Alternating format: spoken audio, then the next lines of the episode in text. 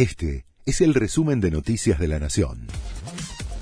La Nación presenta los títulos de la tarde del jueves 5 de mayo de 2022. La oposición logró que se comience a debatir el uso de la boleta única en el Congreso. Con 132 votos, los impulsores de la iniciativa lograron que el proyecto se discuta en comisión a partir de la próxima semana.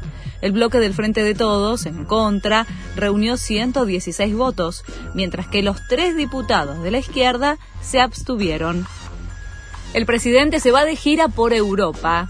Será la próxima semana y en medio de las tensiones en el frente de gobierno. Fernández estará en España, Alemania y probablemente en Francia. La agenda incluirá encuentros con los mandatarios de esos países y con empresarios. No creo en el abuso, dijo la esposa de José Alperovich.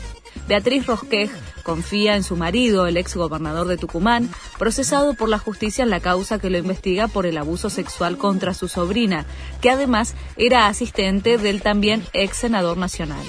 Puedo tener dudas de la fidelidad, pero no creo en el abuso, indicó la mujer. Karina Jelinek confirmó que será mamá. La modelo estuvo invitada en un reality televisivo junto con su amiga Florencia Parise.